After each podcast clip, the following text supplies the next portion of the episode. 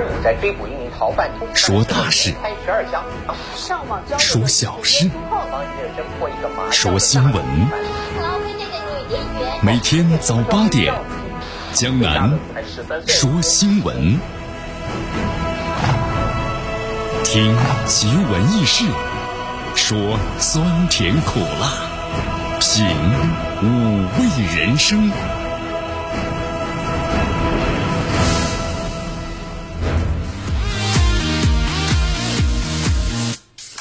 新的一天开始了，这段时间的天气啊变化非常的快，气温呢急转直下啊。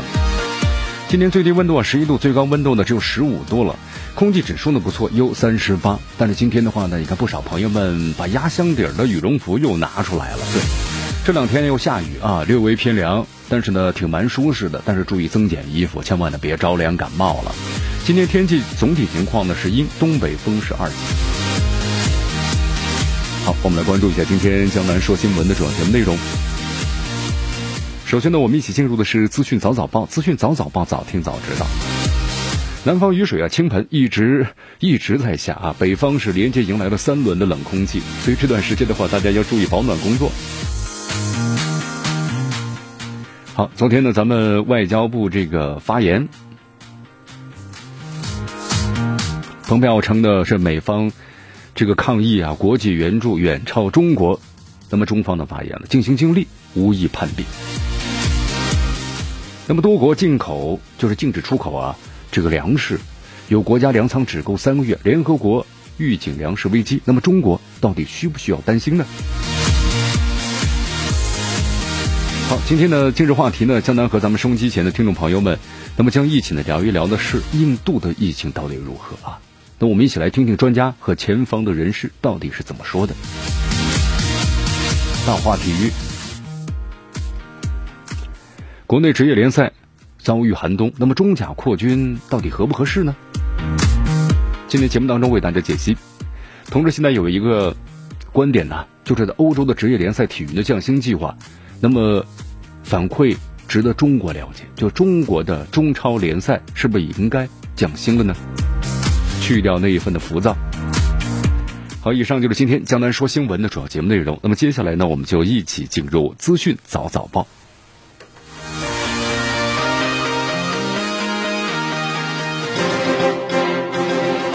时政要闻、简讯汇集、热点评说、资讯早早报。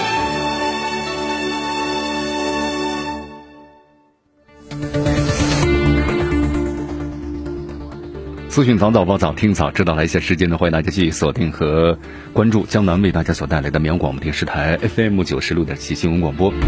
咱们首先关注一下天气情况啊，因为这段时间的话呢，你看从北方来说呀，冷空气一轮接着一轮，所以咱南方也受到影响了，对吧？你看这段时间老是这个阴雨绵绵的，然后气温呢是急转直下，普遍下降是四到六度左右，所以这两天的话，你看外面，咱们这个穿羽绒服、穿大衣的朋友们。开始不少了，对吧？前段时间的话，呃，穿这个短袖和 T 恤的朋友真不少。所以说这段时间呢，你看在清明前后啊，三股冷空气接连影响了咱们的北方。那么咱们南方地区的话呢，新一轮降雨过程，然后呢也导致呢气温是急转直下。好，这个冷空气变化呢非常快啊，节奏很快，所以咱们要注意多注意天气变化，然后注意呢增减衣物。我们再来关注一下，昨天呢，咱们中国外交部例行这个记者会，有记者提了这么一个问题，说这个外交部啊，介绍了一下中国政府呢在海外留学生回国问题上的一些这个考虑。那么接下来有什么这个具体的一些措施？啊，华春莹答复啊，首先，咱们党中央呢始终高度的重视和关心的海外咱们中国留学的人员。新冠肺炎疫情发生之后啊，特别是在这个海外多点爆发之后。咱们外交部呢，根据党中央的决策和部署，已经是要求所有的驻外的使馆呢都行动起来了，就是想尽一切办法把党和政府的关爱传递给海外的中国的流行人员。你看，包括咱们临时安排的一些航班嘛，从伊朗、意大利啊，然后呢转运回来的一些确实有困难的人员。那么最近的话，由于这个疫情啊，我们说了，这扩散的速度是非常快的，所以国际航班呢是大幅度减少了。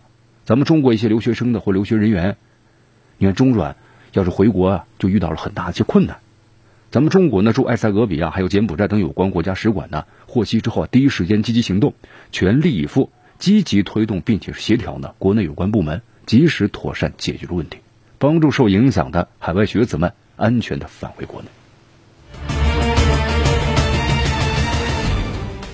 好，在这里的话呢，请咱们在这个海外的留学生们啊，留学的人员们呢，也尽管的放心。这个祖国呢是永远都惦记着你们的哈，同时其实还有一点，其实有时候啊，你看现在咱们这个航班呢，我们说票很难买，而且票价呢非常的高昂，对吧？而且中途还有一定转机，这个风险呢是非常大的。其实有的时候呢，待在这个家中啊，可能不出门，这是可能是最安全的策略啊。也这个呢，也希望大家有的时候要好好的考虑一下。好，昨天呢，咱们中国外交部例行记者会上，记者提了这么一个问题，就说美国国务卿蓬佩奥啊，在三月三十一号，在国务院记者的会上说，说美国对国际抗击这个新冠肺炎的资助的数额远远超过中国，只要看到高质量有效的帮助，那就是美方的慷慨啊。对于这样的一种言论，中方对此的话呢，有何评论？华春莹呢表示，就是你所提到的这一场的国务院新闻发布会，我也注意到了，而且我仔细看了，注意到有个数字。蓬佩奥呢，国务卿把国国际援助的这个时间呢，从一九四八年算起。当时我就在琢磨呀，就他为什么要从一九四八年算呢？那么很好奇的是，美国近年到底提供多少援助呢？是不是？你看，这美国是全球第一大的经济实体，综合实力最强的发达国家。美国的 GDP 一年是二十万亿左右啊，美元，对吧？咱们中国呢，现在是十二点几万亿左右。那么其他这些国家，你看一般就是在几万亿啊，两万多左右。这个差距其实还是非常大的，但是咱们中国发展的速度，一年下来的话，大约就是七千七千亿美元左右，啊，所以咱们中国呢要赶上美国，有一个时间的过程。那么同时，你看美国它作为这个世界第一大的经济实体和综合实力最强的发达国家，蓬佩奥他举的例子，其实呢都是年代远久。那么近年来看的话，美国做了什么呢？没有做什么。华春莹说到了，其实我们中国都是力所能及，只要我们能够帮助别人，出于人道主义精神，我们都会呢尽心尽力去做。我们中国呢无意和任何国家进行攀比的。咱们中国有句话呀，叫做是家中有粮，心中不慌啊，对不对？你看最近一段时间，微信朋友圈里有的朋友就说：“哎呦，赶紧去买粮。”哎，就为什么要买粮呢？其实，相当在节目当中也做过这个解释。是这样的，因为由于这个疫情的缘故呀，一些国家呢开始停止出口了。有的朋友就说：“要中国进进口粮食还是蛮量蛮大的，对吧？那么不进口的话，那这个粮食价格就要上涨啊。”所以说呢，有的朋友就说了：“赶紧去存粮吧。”好，那么真实的情况到底怎么样呢？你看，我们先来看新华社的报道啊。联合国粮食及农业组织呢，在昨天呢发言，新冠肺炎疫情啊全球蔓延了，导致劳动力短缺，还有供应链的中断，可能会影响一些国家的。和地区的粮食安全，记住了，是影响一些国家的地区粮食安全。那咱们中国呢，对不对？粮食不够的国家肯定要傻眼了。比如说伊拉克，伊拉克这个国家，我们说它的地理气候环境，它需要进口上百万吨小麦和二十多万吨大米啊。还有印尼和这个菲律宾这两个国家也宣布呢粮食的告急，因为他们的粮仓的储存储只够维持三个月。这种焦虑的情绪，咱们国内也有，对吧？你看很多网友们就说了嘛。呃，空下来就去这个超市买点米啊，囤三个月的量，对不对？好，那么有没有必要呢？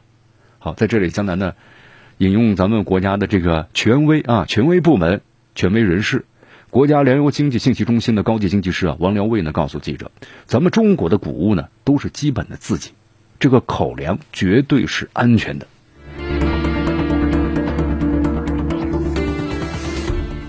你看这段时间的话呢，确实咱们看新闻，看完新闻之后的话呢，有朋友说我要去买粮了，是不是？世界三大稻米的出口国越南，越南宣布三月二十四号禁止大米出口了。全球最大的小麦出口国哈萨克斯坦禁止小麦、土豆出口。塞尔维亚也宣布禁止呢出口葵花籽油农产品。埃及也宣布了，对吧？未来三个月之内停止各种的这个豆类产品的出口。三月三十号，柬埔寨的总理的洪森表示，柬埔寨从四月五号开始，除了香米。将禁止白米呢和稻米出口，而这全球最重要的农产品出口国呀，俄罗斯农业部呢提对粮食出口建议是临时配给。你看看，同时呢还有这个巴西、阿根廷大豆出口呢也在放缓，印度这个世界上最大的稻米出口国几乎就停滞了。那么对其他国家有影响吗？对，有些国家是有影响的。但是咱们中国，刚才我们做了一个介绍，咱们中国呀这几年这个粮食啊处于是历史最好的时期，咱们的粮食呢是连年丰收，库存是充足的，这粮食的供应啊不会出现呢脱销还有断档的情况。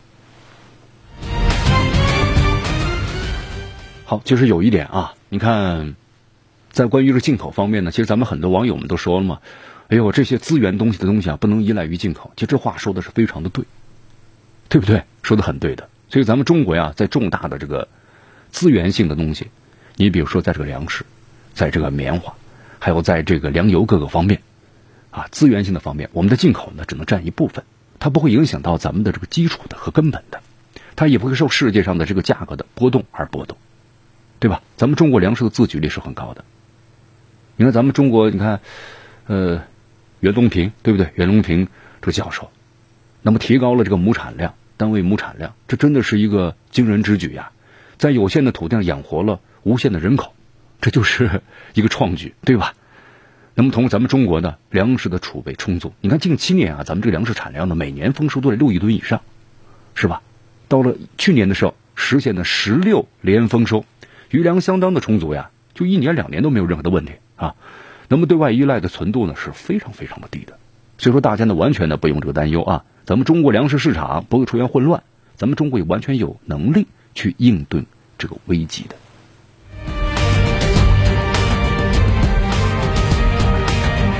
好，继续锁定和关注江南为大家所带来的资讯早早报，迎着晨光，看漫天朝霞，好的心情。好听的新闻，走进江南说新闻，新闻早知道，与江南一起聆听江南说新闻。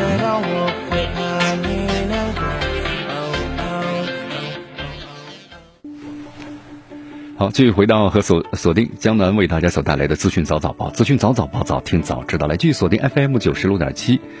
江南说新闻之资讯早早报。好，我们来再关注一下大家非常关心的关于这个无症状感染者啊。无症状感染者，你看我们说了，新冠肺炎的话，那么它的症状呢就是有这个发热，同时咳嗽，但是无症状感染者呢没有，但它呢携带病毒，同时呢还会传染别人。所以这就是我们说的像个隐形的炸弹一样，对吧？好，对于这种无症状的感染者，咱们国家呢是怎么来进行个管理呢？在昨天下午的时候呢，国家卫健委和湖湖北的卫健委的官方网站公布了最新的新冠肺炎的疫情相关的情况。那么同时呢，也特别的就是谈到了每日疫情通报中要公布的无症状感染者的相关的这个数据啊。呃，江南看了一下，目前的梳理就是梳理了一下之后呢，就是国家和湖北的卫健委公布的信息当中啊，就是无症状感染者的这个数据呢，有就是大约是七成，全国一千三百。六十七例，那么湖北呢九百八十二例啊，就基本上呢都是在这个湖北，就是目前呢根据这个相关的数据显示啊，全国呢新增的无症状感染者四十七例，就是昨天当日转确诊的是一例，是境外输入的，那么解除隔离的二百八十九例。呃，就是这个数据告诉大家呀，大家呢在这方面呢完全的这个放心啊，因为国家卫健委的话就是发现了之后呢，会及时公布呢关于这个无症状感染者相关的数据的。这个无症状呢，我们就说了，就像游走在我们身边的隐形的炸弹一样，让人防不胜防。他没有任何的症状，对吧？你就隔离之后的话，他可能他没有任何的这个发作，但是你要检测的话呢，他确实又呈这个阳性。那么现在咱们中国主要的这个防范的重点呢，就是关于境外的输入，还有咱们国内啊无症状的防控。这是到了刻不容缓的地步啊！那么无症状的感染者，就是和感染者有直接接触或者间接接触当中啊，我们说了筛查出来的啊，这一点呢大家也要记住，就他呢也是被别人感染的，只是感染之后呢，他没有明显的个症状，但是你要检测核酸检测的话，他就呈阳性。所以说呢，这个检测呢，它不是说一个人 无源头而被感染的，他呢也是通过接触被感染者。所直接或间接所感染的啊，只要你明白这一点之后的话呢，咱们这个防范也就有这个范围和目的性了。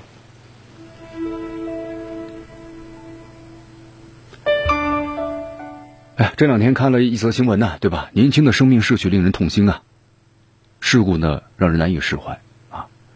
那么这就是我们发生的这个关于火车脱轨的事件。因为，在三月三十号的时候呢，受这个连日降雨的影响，京广线这个马田须呢至这个七峰渡，然后呢下行区间发生坍塌的事故了。T 幺九七次就是济南到广州的列车呀，行到该区段的时候呢，撞上了塌方体，导致呢第一节发电层的起火。那么第二到第六节的车厢呢是脱轨倾覆。那么事故造成是一人死亡，四人重伤，一百二十三人的轻伤。事故当中牺牲的呀是济南铁路公安局呢乘警于龙远，年仅二十六岁啊。其实这个年轻的生命，我们说了，你看就刚才那句话呀，事情令人痛心。那么这个事故的话，令人释怀呀。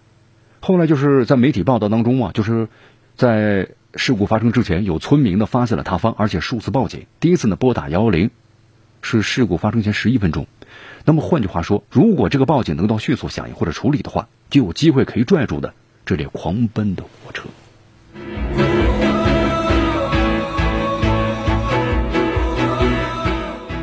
为什么在村民报警之后打了幺幺零，幺幺零呢？按照这个职责和程序又转到了当地的派出所。那么当地的派出所是不是及时通知了咱们铁路部门呢？那么在后来的话，你看咱们这位村民呢又又再次的拨打了电话。咱们的信号员接到的广州这个调度所的电话，已经在这个事件发生的这个时候了。那么为什么会出现这样的情况呢？中间你看隔了只有至少八分钟啊，是不存在工作人员拖延、怠慢或者违反了规定相关的程序的问题，或者信息传递上有相关的漏洞？当地公安部门和铁路公安之间是不是有高效的联防或者是反馈的机制呢？好，其实当然我们说了啊，在调查结果出来之前，咱们就不能够贸然的下结论说这天灾或者是人祸啊。但是有一点，就是给我们敲响了一记警钟，在任何时候啊，咱们对着安全风险呢都是要高度的警惕的。咱们中国呀，也是上就是自然灾害呢最严重的国家之一。你看自然灾害呢，它不会因为你这个疫情而延期啊。近段时间的话，你看咱们专家们也特别提示了，火灾、滑坡、泥石流等等灾害都时有发生的，所以咱们要。顾眼全局啊，不能够抓重放轻、瞻前望后啊，对不对？所以咱们都说了嘛，人咱们人没有三头六臂，也不能够未卜先知，是不是？做事后的诸葛亮。呃，但是咱们总比呢事先面面俱到的做好防范，那可能来的容易一些，对吧？所以说，在这个事件发生之后啊，真的是要举一反三啊。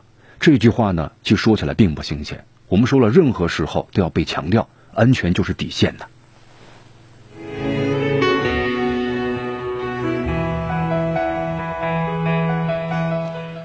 好，我们再来关注一下西昌这个森林火灾啊，这么后续的一些情况。那么根据最新的这个消息呢，西昌市的殡仪馆呢，十二名这个演师，还有这个四川省的民政系统呢，调集的成都、雅安等地的几名化妆师一同工作，完成了英雄遗体的 DNA 的对比工作之后呢，经过五个小时的努力，遇难的英雄的遗体已经是整形整容工作全部的完成了。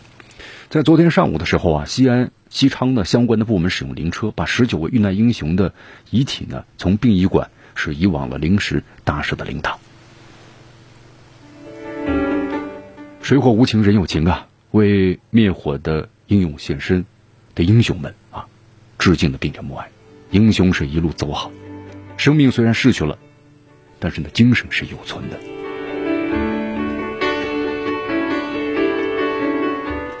好，那么这次森林火灾造成的这样的一个重大的事故，那么是因为当时风向呢发生了这个变化，对吧？因为又是在晚上，那么将树木燃烧时形成浓烟吹向了消防人员，然后呢笼罩了一大片的这个区域，这个浓烟呢会导致咱们的消防人员呢扑救人员呢出现窒息，非常的危险啊！记者在采访当中啊，所有的森林消防呢和民兵灭火志愿者都给出了一致说法：科学灭火非常的重要。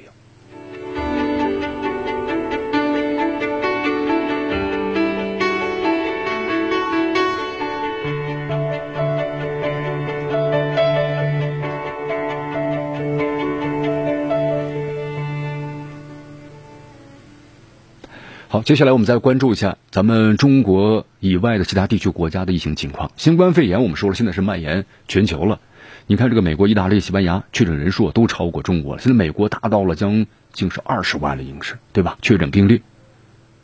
但是你看，这个疫情当下的这种情况之下呀，美国总统特朗普依然热衷于呢是推特治国，加拿大的总理特鲁多呀成为超级奶爸了。德国总理的默克尔买酒啊，已经确诊英国首相呢这个鲍里斯约翰逊给全国的全英国人民写了一封信，劝告呢是不要出门。咱们来看看这个疫情之下，各国领导人最近都在忙什么啊？你看，今天一月二十二号的时候，美国总统特朗普呀是一百四十二条的原创加这个转发的推文数，创下了其上任以来呢就是每天就是更新数量的最高的记录。不过呢，在美国有项民意调查，大多数的美国人认为啊，特朗普在推特上发文呢过于频繁了，对于总统而言的话是不合适的。你看，其实记者后来统计了一下啊，近周就特朗普呢每天更新的频率是二十四条，疫情呢是占了大部分。当然，我们说引来了很多的这个争议。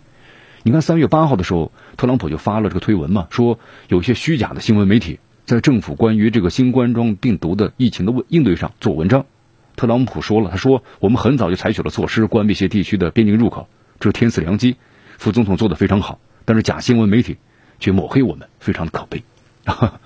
你看，在之后的话，他又称新冠病毒是中国病毒，对吧？引起了外界的各种的批评。呃，面对强大的舆论，你看特朗普最后也改口了，他说我不再使用中国病毒了。另外就是你看，在美国疫情的这个越来越严重之后啊，特朗普呢和纽约州的州长的科莫，对吧？互相的这个批评、指责、谩骂，然后上演这个推诿呢扯皮的大戏了。我们说这美国它这个国家的体制啊，它联邦制，这个联邦制啊就有很多的一些问题，比如它这个州，州呢和这个中央政府呀，它没有统一的联系这个关系，各州呢其实相当相当于是非常的独立的。那么这样的话，就造成了在这次疫情发生之后啊，它没有形成一个强有力的中央政府，统一制定相关的措施，那么造成了现在这样一种的很混乱的这个局面啊。你看，再来到英国，英国的话呢，英国的感染者呀，上到平民，上至政要的名流，对不对？你看，包括英国的首相约翰逊，嗯，包括卫生大臣，那么先后呢宣布自己呢被感染了，包括这个七十岁的王储。所以说，你不重视的话呀，你看像这种新冠病毒，我们说了，它是不分这个国家。种族、肤色，对吧？贫穷和富贵，在这个病毒的面前呢，都是一视同仁的。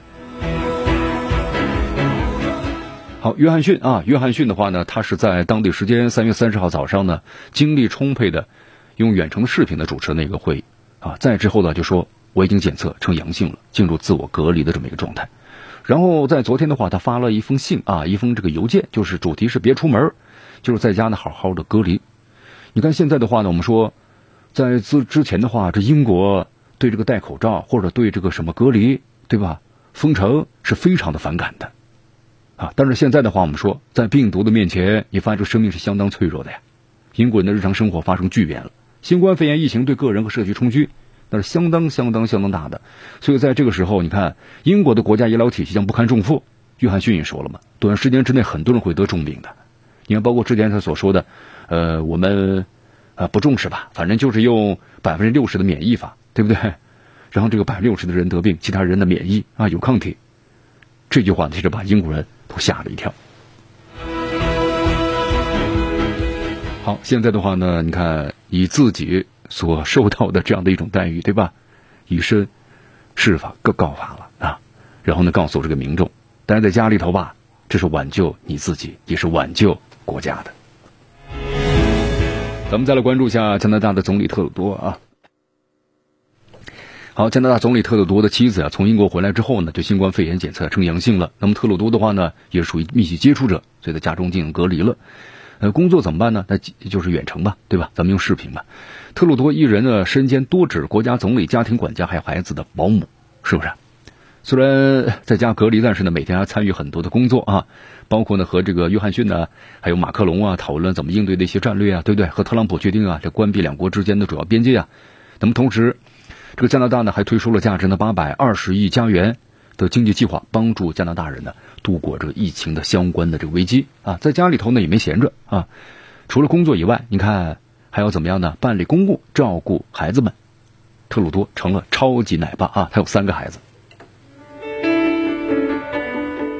我们再来到德国啊，德国的联邦政府发言人，你看在三月三十号呢，就是表示德国总理默克尔第三次新冠肺炎的检测结果前两次相同，依然为阴性。呃，但是虽然为阴性的话呢，但是要在家里进行一个居家隔离啊，所以在家呢进行这个办公。其实我们说了，默克尔的话呢，他是学这个理工科的，如果他不从政的话，也就是一位科学家，就是在 从事这个方面研究的，所以他呢非常重视这个疫情的啊，该隔离就隔离，对不对？该怎么样怎么样推出相关的政策。那么在这一点上呢，比这美国和英国好了很多了。呃，这两天默克尔的话呢，也推着购物车，然后呢跟普通民众一样去商场里头呢买东西，排队呢结账，哈，一口气买了四瓶的红酒，引起了公众的关注。有网友们就说啊，默克尔总理的话，你是不是要借酒消愁呢？好，我们再来到印度啊，印度的话呢，确实莫迪的话呢，会可能会更愁一些的。印度呢，现在全全国都封锁了，那么封锁现在要做什么呢？印度总理莫迪呼吁啊，民众把瑜伽呢练起来，对不对？好，向民众展示自己是如何呢健康的啊。莫迪说了，请记住，我不是健身专家，也并非瑜伽教练，只是一个呢瑜伽的爱好者。你看，我们说在印度的话，医疗资源呢更加的缺乏。那么印度的话，现在你要看它的确诊人数不多，就是千把例，对不对？其实这里面是跟印度呢，它没有呢大规模的这个进行的确诊和检测呢有很大的关系。那么如果一旦是要进行大规模检测的话，那么人数是不会像美国一样呈几何数的暴增呢？那么同时，印度的整个医疗体系又怎么去应对这场危机呢？那么在今天今日话题节目当中啊，我们一起来听听在前方的人士还有专家们。所谈论的这个问题的详细的内容，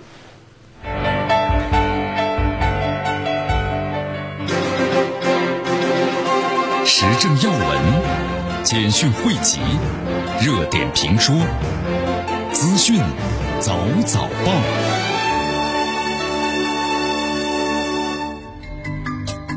这里是江南的为大家所带来的资讯早早报，资讯早早报，早听早知道。来继续锁定 FM 九十六点七，继续关注我们的节目。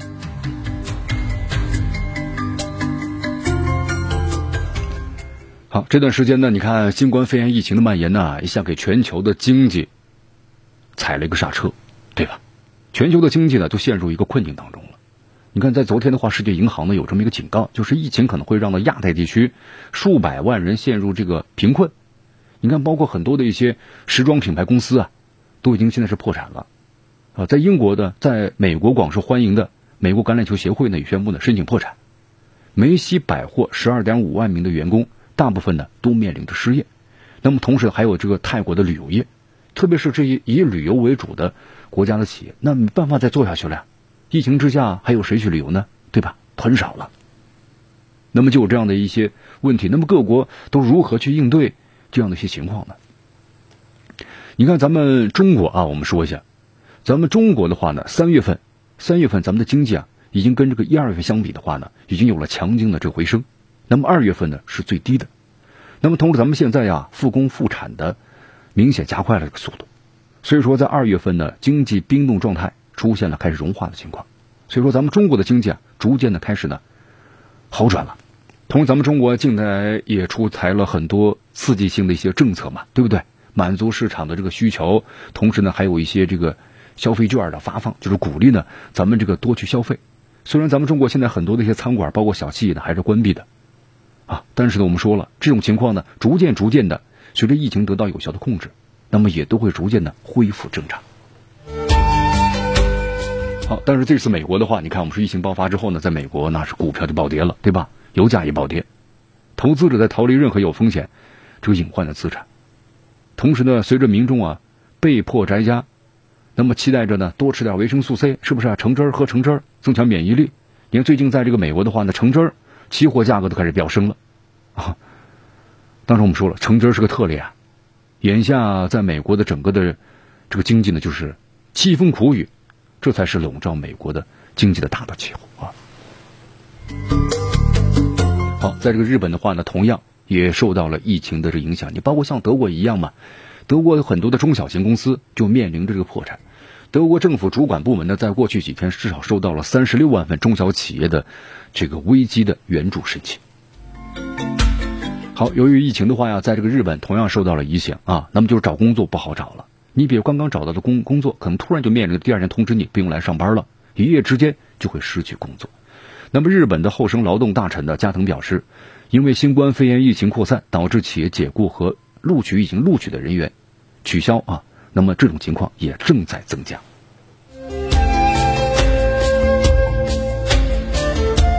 好，包括你看法国封城一个月了嘛，GDP 损失百分之三，是吧？如果再延长一个月，损失百分之六。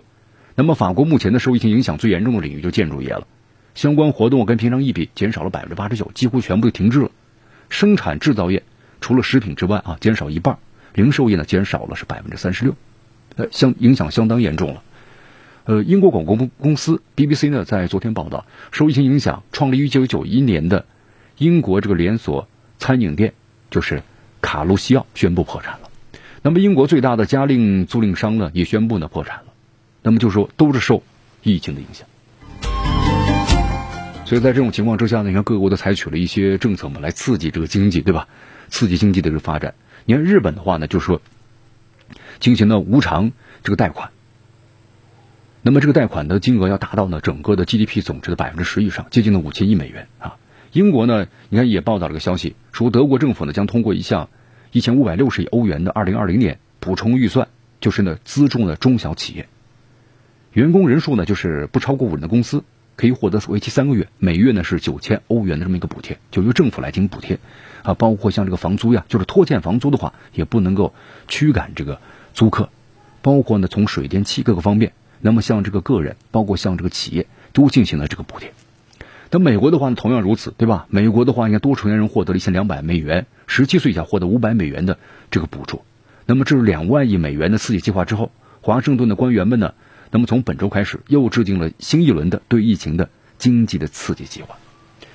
呃，其实就是这种救济方式到底有没有效啊？直升机撒钱，那么大通胀还会远吗？你看，作为专业的媒体啊，也做对此的话呢，做出评论。金融时报这样说了：直升机撒钱的好处啊，就是把购买力直接交给了消费意愿很强的人，因为中产阶级和低收入人群啊，他们的边际的消费呢，倾向于是高于这个富人的。拿到钱之后呢，真的会去花钱，但是过于慷慨的失业保险呢，也在一定程度上会帮着倒忙，因为他会鼓励失业，同时呢增加这个通货膨胀的风险，因为他们拿到钱之后呢，可能有失业保险，那我可能就不会去认认真真找工作，不会呢去刺激和帮助经济呢稳定的提升。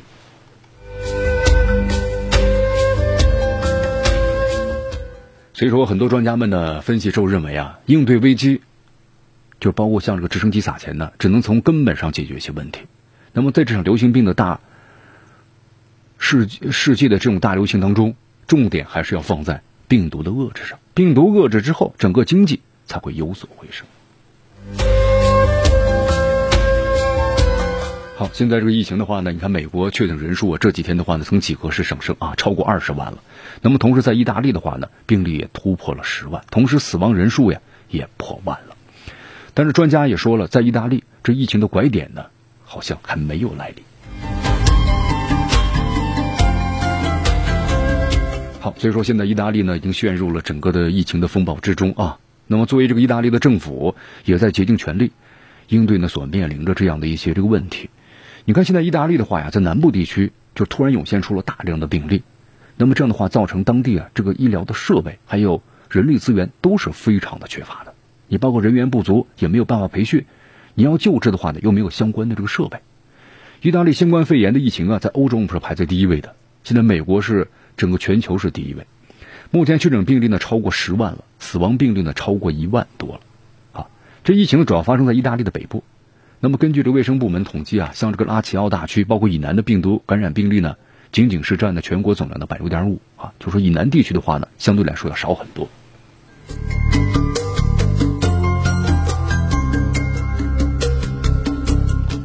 好，你看，在全球这个大疫情的情况之下呀，美国作为世界第一号经济强国，对不对？那没有去发挥自己应有的责任和担当，同时呢，还在做一些其他的一些影响的世界发展的负面的事情。什么事儿呢？你看，就关于这个委内瑞拉啊。你看现在啊，这美国要求呢驱逐这个马杜罗，美国方面提出了民主过渡的框架，要求马杜罗和瓜伊多啊都下台了，我两个都不支持，成立过渡政府。那么后者的任务之一就是安排接下来的这个选举。好，在这种情况之下呢，美国你看依然呢啊不去好好应对国内的这个新冠病毒的危机，那么同时对别国呢还在指手画脚。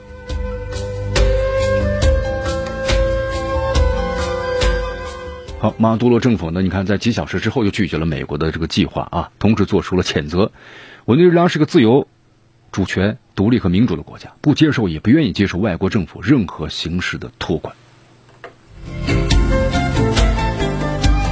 好，我们再来看一下俄罗斯卫星通讯社的消息啊，这美国这爱达荷州西南部的时间呢，昨天是发生六点五级的地震。那么这个地区的话呢，距离这个黄石国家公园是比较近的。就大家看过这个二零二零一二吧，对吧？那部电影对不对？美国首先就从黄石公园呢这个爆发了，因为黄石公园它底下就是一个超级火山呐。随着，关于这个火黄石火超级火山即将喷发的预测，再次在社交媒体上呢浮现出来了。你看，美国我们现在说了，还要应对呢新冠肺炎的威胁，所以网友们直呼太难了，真不知道啊，二零二零年会发生什么大事。那么现在看起来的话，二零一九年还不错呀。